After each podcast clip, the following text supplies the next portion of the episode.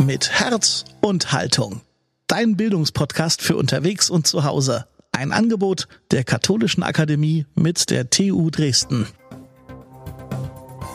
Hallo und herzlich willkommen zum neuen Podcast der Katholischen Akademie im Bistum Dresden-Meißen. Bei uns sprechen jede Woche spannende Expertinnen und Experten über drängende Fragen aus Wissenschaft, Gesellschaft, Kirche und Kultur. Wenn ihr mit uns dazu ins Gespräch kommen wollt, herzlich gern. Lasst einen Kommentar da bei Apple Podcasts oder meldet euch über unsere Website www.lebendig-akademisch.de. Heute bei uns Professor Dr. Gerhard Fettweiß. Er ist Inhaber des Vodafone Lehrstuhls für Mobilkommunikationssysteme an der TU Dresden und beteiligt an der Entwicklung der aktuell kontrovers diskutierten Corona Tracking App. Er gibt gleich Einblicke in den Entwicklungsprozess dieser heiß erwarteten App und zeigt die Chancen und Risiken auf, die technologiebasierte Lösungsansätze zur Bewältigung einer Pandemie mit sich bringen. Jetzt bei Mit Herz und Haltung Professor Dr. Gerhard Fettweiß. Ich denke mal, eins der wichtigsten Sachen, die wir haben, ist, dass wir erstmal verstehen müssen, dass wir in einer ganz neuen Gesellschaft angekommen sind, nicht neuen Gesellschaftsform, sondern neuen Gesellschaft, wo wir uns einfach auf IT und Kommunikationstechnik ganz anders verlassen. Ähm, was wir sehen, ist, dass die Bundesregierung und viele Regierungen darauf nicht so vorbereitet sind, wie man dachte. Und weil bisher, ich sag's mal so, ist das deutschen liebstes Kind das Auto und das, der Rest muss irgendwie funktionieren, der funktioniert ja. Und das stimmt eben nicht. Und wir haben also keinen, kein CTO-Office in der Bundesregierung, was mal, also ein Chief Technology Office, was mal so eine zentrale Technologiestrategie für die Bundesregierung entwickelt und sagt, hier, so müssen wir den Glasfaserausbau pushen, so müssen wir die Infrastrukturausbau pushen. Ich würde fast sagen, wir brauchen ein CTO-Office direkt im Bundeskanzleramt.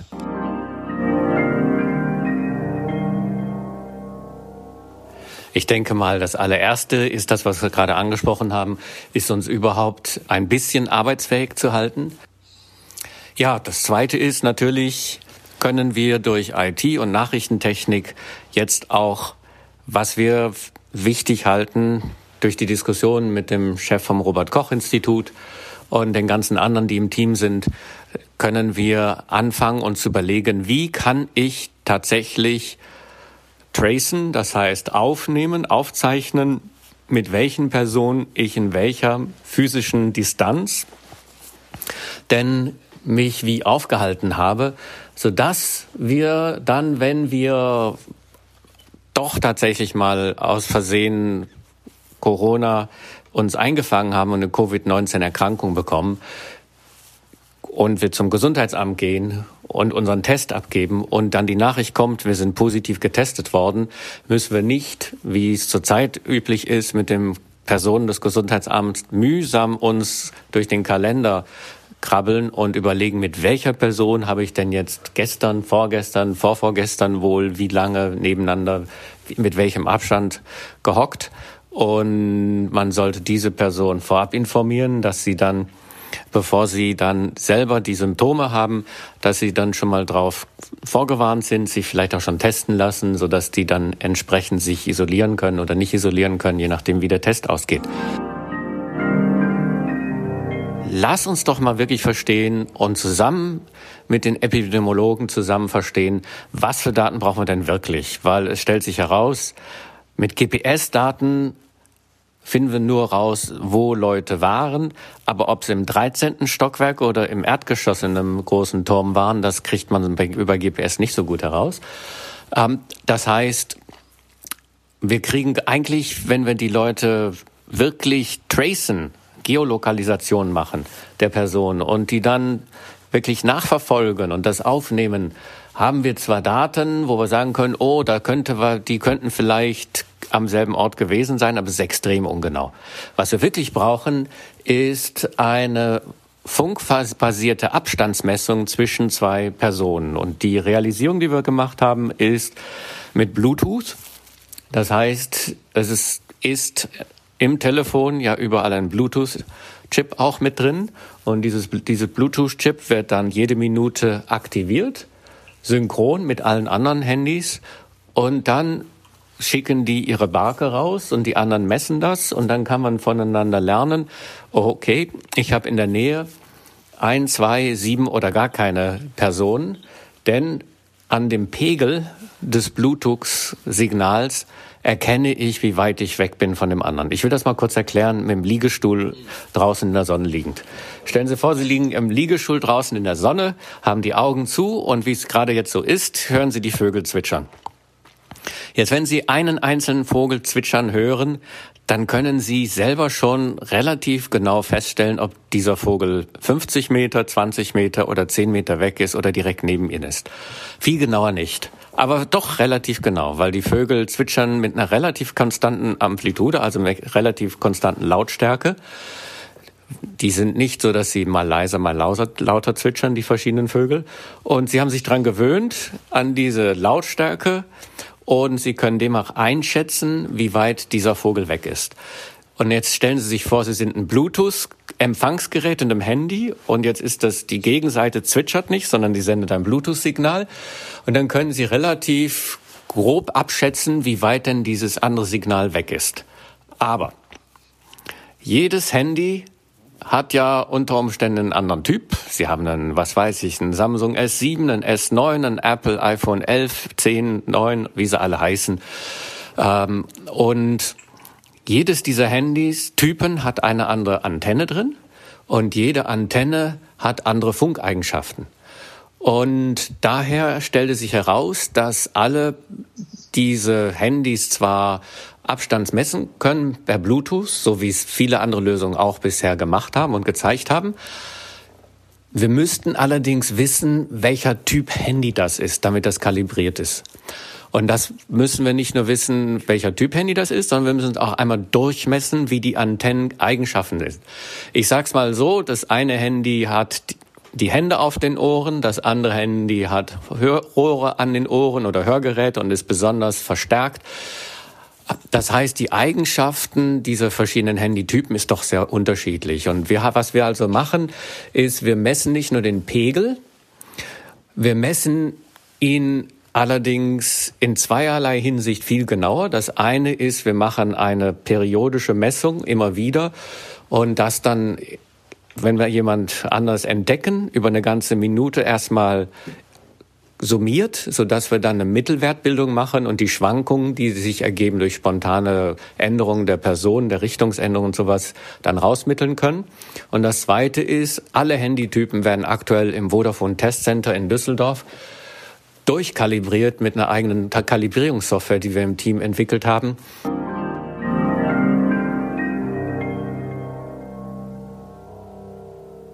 Dass das keinen Strom brauchen würde, das wäre verkehrt, das zu sagen. Wir wecken das, wenn einmal ein Gerät entdeckt wird, also wir wecken das jede Minute. Und jede Minute wird einmal kurz gemessen. Das ist nämlich für, sagen wir, Ansteckungs Szenarien reicht das aus, einmal pro Minute zu messen.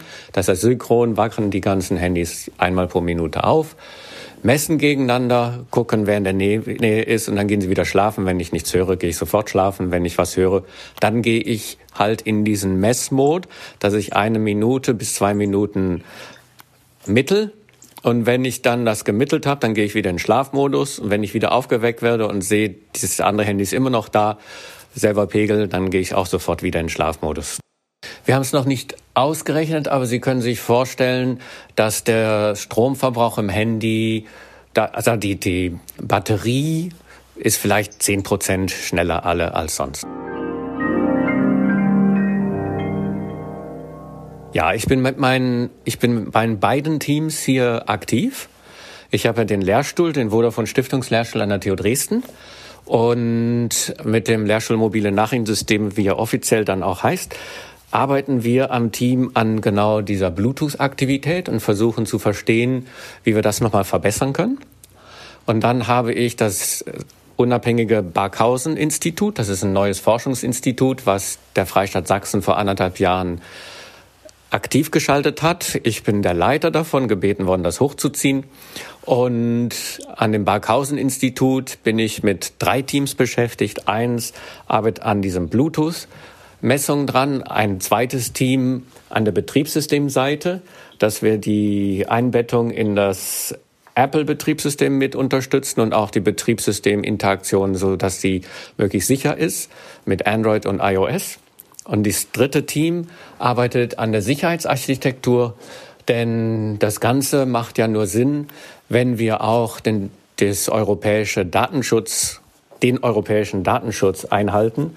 Da gibt es ja diese Richtlinie, international heißt sie GDPR.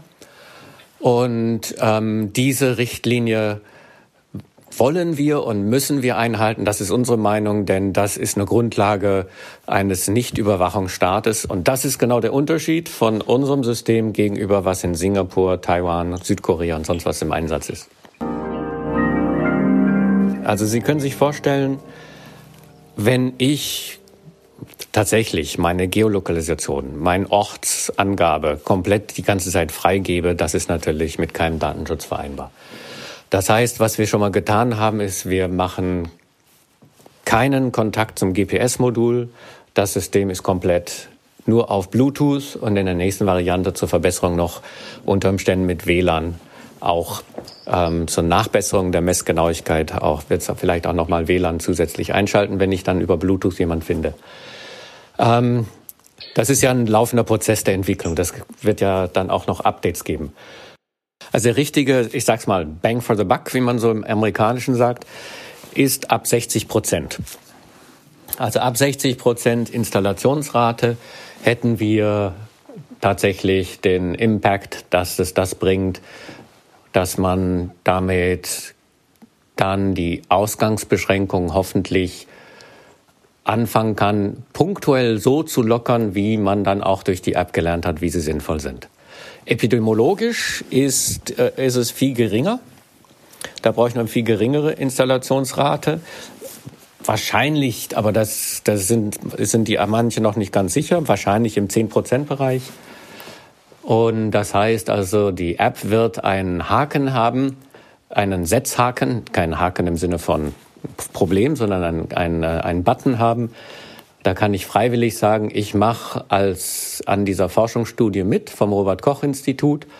Und wenn Sie sich vorstellen, wenn wir zehn Prozent der Handys äh, der Personen so ein Handy haben, was die Forschungs, äh, was den Forschungshaken gesetzt hat, dann ist die Wahrscheinlichkeit, dass zwei Handys sich treffen und beide den Forschungshaken gesetzt haben, gleichzeitig ist es ein Prozent. Und mit einem Prozent haben wir schon eine relativ gute Durchdringung, um dann halt epidemiologische Aussagen zu machen. Die App selber wird nicht von uns, wir bauen das ganze Softwareinfrastruktur und die App-Struktur. Den Namen vergibt zum Schluss in unserem Fall das Robert Koch Institut.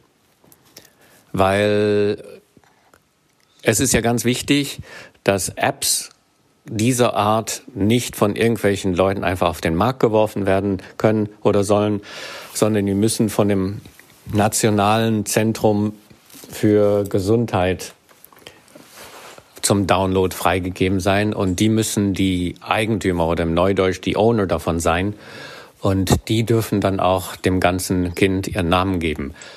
Dann ist da Powered by PepPT vielleicht drauf oder was auch immer. Das heißt, unsere ganze Technik ist drin, aber nachher im GUI, also im User Interface, wenn Sie die App aufmachen, wird die sicherlich in Frankreich, wird sie halt äh, vom Pasteur-Institut gelabelt sein und in Deutschland vom Robert Koch Institut und so weiter und so fort. In Österreich ist sie vom österreichischen Roten Kreuz gelabelt. Wir planen in zwei Wochen das erste Land zu beglücken, wenn ich das mal so sagen darf. Deutschland ist auf jeden Fall eins der ersten Länder. In der nächsten Ausgabe von Mit Herz und Haltung Professor Dr. Mark Ahrenhövel. Der Politologe von der TU Dresden spricht über die mittelfristigen Auswirkungen der Corona-Krise für unsere Gesellschaft. Mit Herz und Haltung dein Bildungspodcast für unterwegs und zu Hause. Ein Angebot der Katholischen Akademie mit der TU Dresden.